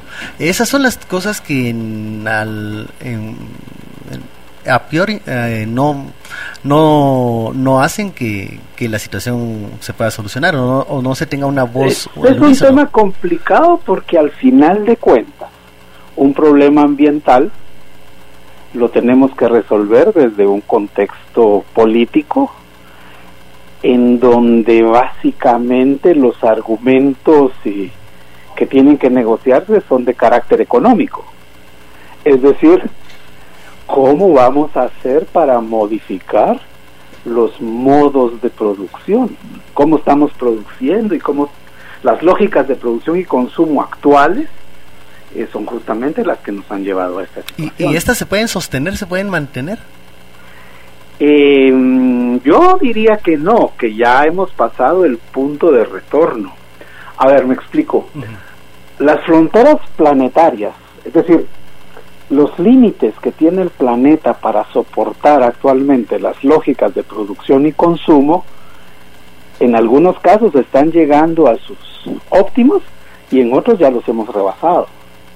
Esas fronteras planetarias que, que trabajan los científicos, los académicos, pues son lo que nos sirve a nosotros de referencia para decir, miren, hay que ponernos a pensar seriamente en cómo vamos a entrarle a esta nueva dinámica ambiental global para poder eh, asegurar de alguna manera que los impactos sobre las comunidades humanas van a ser lo menos eh, dañinos posibles. Guatemala. Eh, ahí ya entran implicaciones de carácter político, de carácter social y fundamentalmente las ah, los enfoques económicos sobre las lógicas de producción y consumo. Guatemala, bueno, y Centroamérica van a presentar una, una solicitud para que, el Istmo pues, sea declarado como una, una prioridad, un área vulnerable a los efectos de cambio climático. ¿Esto en, qué se puede traducir? Bueno, básicamente considero que es una expectativa que tienen los gobiernos centroamericanos de recibir parte de esas una buena porción de estas decenas de cientos de miles de millones de dólares de los que se habla que son necesarios para mitigar y adaptarnos a este nuevo entorno ambiental. Me imagino que un poco las apuestas van en esa línea, es decir, que los países desarrollados, que, es una de las ah, premisas que, que regula este tipo de, de convenciones, que sean los países desarrollados los que ahora retribuyan a los países que van a ser más afectados por el cambio climático eh, ese crecimiento que han tenido. Una, una, especie de compensación económica, una especie de resarcimiento ambiental, por llamarlo de alguna manera. Y de tener este resarcimiento ambiental, pues las políticas eh, para el Istmo, las políticas ambientales deberían de ir eh, enfocadas en, qué líneas, en, creen ustedes. Ah, es complicado porque primero la, la posibilidad de porque que si nos no den- solo están pidiendo el dinero nada más y No, y no vamos a tener políticas ambientales verdad es decir el hecho de que vayamos a pelear por estos fondos no quiere decir que necesariamente nos los vayan a dar sí decir, comenzando por ahí. los, los países desarrollados harán todo lo posible por no cumplir con esa con esa disposición eso es uno. Si en dado caso lo dieran pues eso implicaría una una reforma que tendría que haber una reforma muy profunda a la manera en la que se gestiona el ambiente el entorno natural en, en estas regiones ya sin cambio climático pues eh, la gestión ambiental que se ha hecho del país es bastante precaria. Y en esa gestión ambiental, lo que podemos recordar de noticias de las últimas administraciones eh, han sido que la prohibición del plástico, ¿se recuerdan de, de, Ah, de Jimmy pues, Morales y que, que se tuvo que desdecir, que creo que parecía más una, una propuesta lanzada para, para un foro en el que iba a participar él en ese momento? Pero ¿qué políticas se están haciendo para, para mitigar los, los, eh, los efectos del cambio climático acá en Guatemala? Eh, le pido a Raúl que se quede en línea, volvemos luego de la pausa. Bueno,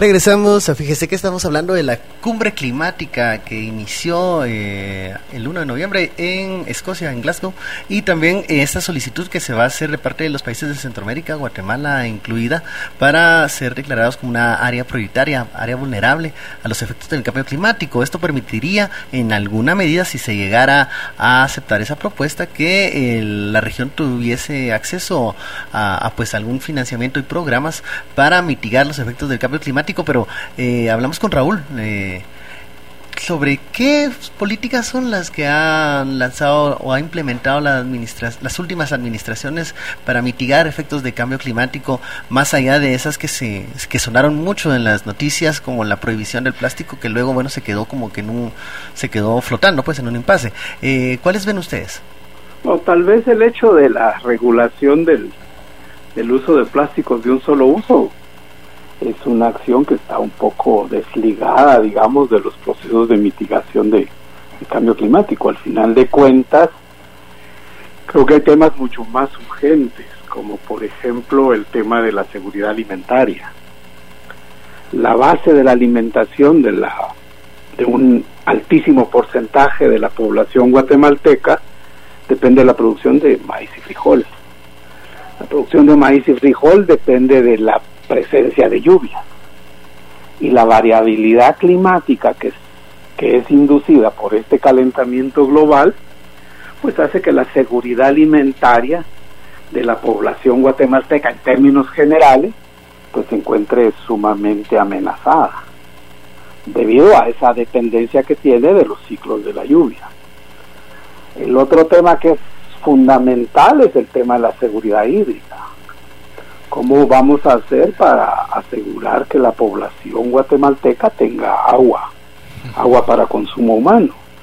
Agua en cantidad y calidad suficiente para mantener sus procesos fisiológicos.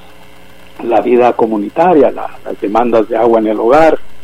Agua para producir alimentos, como había dicho anteriormente agua para el desarrollo de los uh, de la agroindustria en el país la producción de azúcar eh, café aceite de palma eh, etcétera requiere de significativas cantidades de agua. Y por ejemplo los estudios que hemos hecho revelan que el 70% del producto interno bruto de Guatemala depende grandemente de la disponibilidad de agua. El tema de la seguridad energética.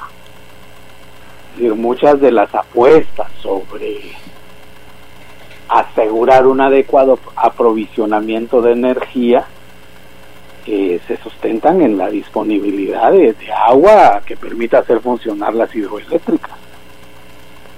Entonces, temas básicos para la, sociedad guatemalteca como agua, seguridad alimentaria, seguridad hídrica seguridad energética están ahorita en el en el centro de, este torbellino que ha generado, que genera el calentamiento global.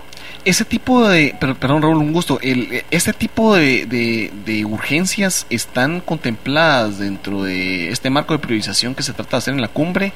Em, son medidas que podrían de alguna forma ser condicionadas por estos entes de cooperación para empezar a ver resultados en toda esa gestión, en la gobernanza, en la gestión hídrica que estabas mencionando, eh, o sencillamente dependen de movimientos políticos y articulación al interno del país. Los, los dos están íntimamente ligados, es decir, no podemos hablar de, de asegurar agua para consumo humano, para producir alimento, para desarrollo agroindustrial y desarrollo energético, si no hay una institucionalidad responsable de eh, gestionar adecuadamente los recursos hídricos del país, si no hay una ley de aguas, si todo el uso del agua está sujeto a, a la ley del más fuerte. Entonces, creo que más que hablar de mitigar el cambio climático, tenemos que ordenarnos como sociedad acá en Guatemala sobre cómo vamos a hacer para administrar recursos que son críticos. Y en un contexto de impunidad y de corrupción, esto se hace todavía mucho más agudo. Bueno, sin duda la punto polémico la, la ley de aguas, usted la mencionaba. O sea, cómo ponernos de acuerdo en el uso de un recurso que mm, se va a ver amenazado. Hay, evidencia de que no va no va a tener las no va, no a alcanzar digamos como, lo tenemos como lo veníamos usando como no lo tenemos que ver como algo que no hay que cuidar Eh, Una, una proyección de los escenarios de futuro, solo analizando las disponibilidades de agua, pues derivan en una intensificación del- de las disputas en torno al agua.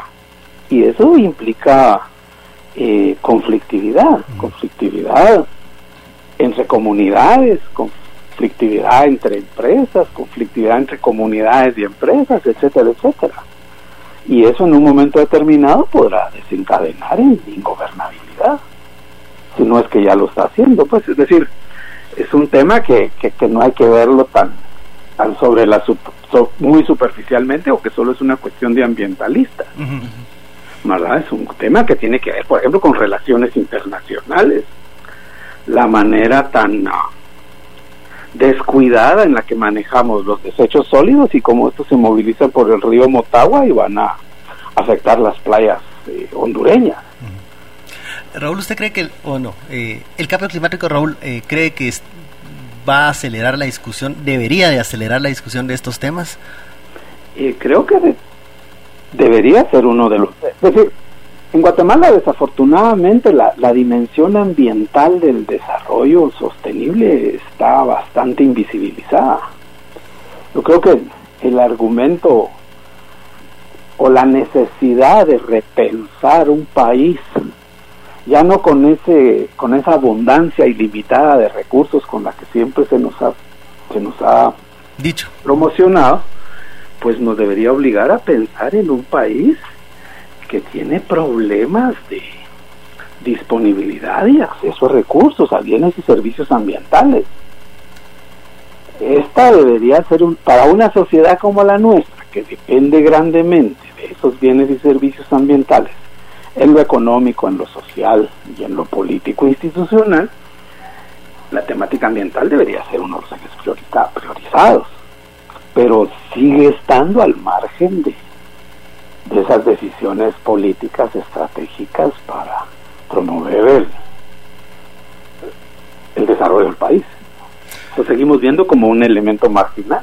Claro, como, como algo que, que está desconectado de, de- de todo el Eh, conjunto. como, como que es un problema de ecólogos, de románticos, de ecohistéricos. Sí. No, Usted lo ha dicho, ¿no? Y que- bueno, sin ir tan lejos, lo que ha pasado en el store, que es una conflictividad social, también eh, encara un, encarna también un, un, un debate y una discusión eh, de- de- del manejo de recursos, ¿no? allí es donde justamente se plasma esa lucha entre el gobierno versus el Estado, pues. El Estado ha dado una serie de normas que el gobierno se ha encargado de, de invisibilizar. En, en- en el caso del store. Dejando al margen lo, el, el problema porque sigue creciendo. Es que como no resuelven el problema, van a resolver los efectos. Es un poco lo que planteabas con el gobierno de Jimmy Morales que construye las biobardas Ajá. en Motagua. Pero la, construir las biobardas es como darle una aspirina a un paciente con una enfermedad terminal. Si no vamos a la causa de los problemas, va a ser muy difícil resolverlos y solo estamos atendiendo los efectos. Claro. ¿verdad? Tenemos que ir a la causa medular de los problemas eh, socioambientales que afectan al país y también los problemas económico, económico-ambientales y los político-ambientales. Y tomar cartas en el asunto también, o sea, ya, ya eh, poner el tema sobre la mesa, porque si no vamos a regresar a lo que mencionaba Raúl. eh, esto va a ser la ley del más fuerte, que pareciera es la que se está imponiendo. Pues el hambre, Es la que se- la, la la que se pobreza, la vulnerabilidad ante el- cualquier eh, amenaza climática como un huracán, una tormenta tropical, eh, se refleja en eso justamente, ¿no? Una erupción, por ejemplo. Bueno, estamos casi llegando al final. Raúl, muchísimas gracias por esta plática sobre la cumbre climática, los efectos, la solicitud que Centroamérica va a hacer de, esta declaración de área vulnerable y, y sobre todo el hecho de, creo que el último punto que menciona Raúl es importante, eh, llegar al, al fondo del asunto, hablar del, del tema y, y ya no tragarnos ese cuento de que los recursos son ilimitados, que Guatemala es el país de los bosques, del verde, verde, verde. No, se está quedando sin árboles, se está quedando sin agua. Eh, esos recursos hay que, hay que cuidarlos y hay que hablar sobre el uso adecuado de esos mismos recursos. Gracias, Raúl. Un gusto, que estén bien. Gracias, Cuidémonos. gracias. Eso sí, y que esta cumbre climática no sea la otra aspirina que se le da a un enfermo de a un enfermo terminal, ¿no? Porque si no se pasan a, a acciones eh, concretas, porque también, o sea, qué cara tiene Guatemala de ir a solicitar eh, tal vez posibles fondos para mitigar eh, cuestiones de cambio climático si no ha hablado del manejo correcto de sus recursos con la gente, con los pobladores, con las comunidades, con la iniciativa privada, con las autoridades, eh, sino que se está imponiendo siempre la ley de la selva, ¿no? Nos... eh, Eh, sí. Antes de que, escucho, de que nos vayamos al- a, despedir, a mí también me parece de pronto importante esa, esa mención de Raúl a- hacia que nos preocupa mucho, digamos, lo vamos viendo el tema del agua como un problema que sucede en las comunidades cuando hay un desvío de ríos y es lejano, no es de ecohistéricos, como él lo decía, o de asociaciones eh, que, que eventualmente levantan la voz, o más bien tienen sus luchas, pero están lejanas a nosotros en las ciudades, cuando la realidad de las cosas es que los pozos y las fuentes hídricas también en las ciudades ya están eh, en sus límites, ¿no? Y ya estamos a muy poco tiempo de que el agua que nosotros recibimos pensando que solo se abre un chorro y el agua sale, esa agua tampoco va a llegar. Entonces, ese, esa, ese problema del agua y ese problema del mal manejo ambiental y sobre todo la falta de una ley de aguas es algo que nos va a afectar tarde o temprano a todos y es más temprano que tarde, ¿no? O sea, nos va a llegar. Goyo, un mensaje final.